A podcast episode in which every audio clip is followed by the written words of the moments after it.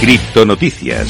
Empezamos a hablar de una de las noticias más importantes de las últimas horas, de los últimos días, y es que Voyager Digital se declara en bancarrota días después de congelar los retiros. El contagio del colapso colateral de las criptomonedas continuó causando estragos en la industria y los grandes jugadores caen como fichas de dominó. El último de ellos es Voyager Digital, que se declaró en bancarrota bajo el capítulo 11 en Nueva York según un expediente judicial del 5 de julio. De acuerdo con la petición, Voyager tiene una estimación vaga de activos y pasivos entre mil millones de dólares y 10.000 millones de dólares, cuidado, declarados para cada uno. Su número estimado de acreedores es de más de 100.000. En un anuncio, la firma declaró que tiene cerca de 1.300 millones de dólares en criptoactivos y más de 350 millones de dólares en efectivo en la cuenta FBO para clientes en Metropolitan Commercial Bank. La firma busca protección para tres divisiones, Voyager Digital Holdings, Voyager Digital LLC y Voyager Digital LTC.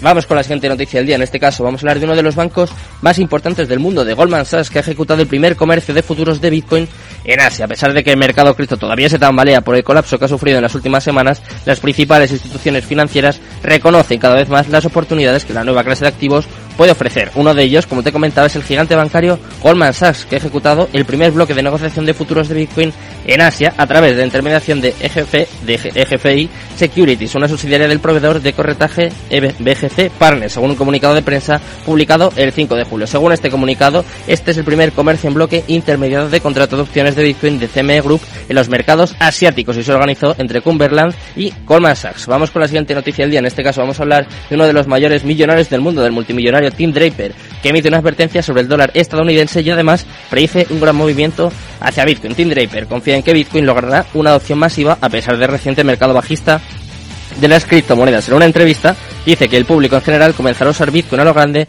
una vez que se dé cuenta de que Bitcoin es una opción para las compras diarias. Y además, mira, eh, afirma lo siguiente, las bases van a entrar muy pronto y una vez que lo hagan será toda la vez. Piensa cuando puedes comprar tu comida, tu ropa y tu refugio todo en Bitcoin. No habría ninguna razón para aferrarse a la moneda fiat porque simplemente no es tan buena porque está atada como siempre una fuerza política y tiene que pasar por los bancos. Según él, Bitcoin tiene mucha menos fricción y además es global. Y vamos con la última noticia del día, en este caso una noticia pues bastante más negativa, es que los hackers robaron 2.000 millones, había dicho yo dos, 2.000 millones en criptomonedas en el primer semestre de 2022. Pasaron muchas cosas, como por ejemplo la crisis de Terra y Celsius, hackeos como por ejemplo el de Infinity en su red running con más de 600 millones robados en Ethereum y claro, pues todo esto hecho un total, según un estudio publicado por Atlas VPN de 1.970 millones de dólares eh, robados en el ecosistema cripto, siendo la red de Ethereum la que más sufrió con 32 ataques, eh, nada mal. La siguiente es Solana, que sufrió 5 robos en los que se perdieron 383 millones.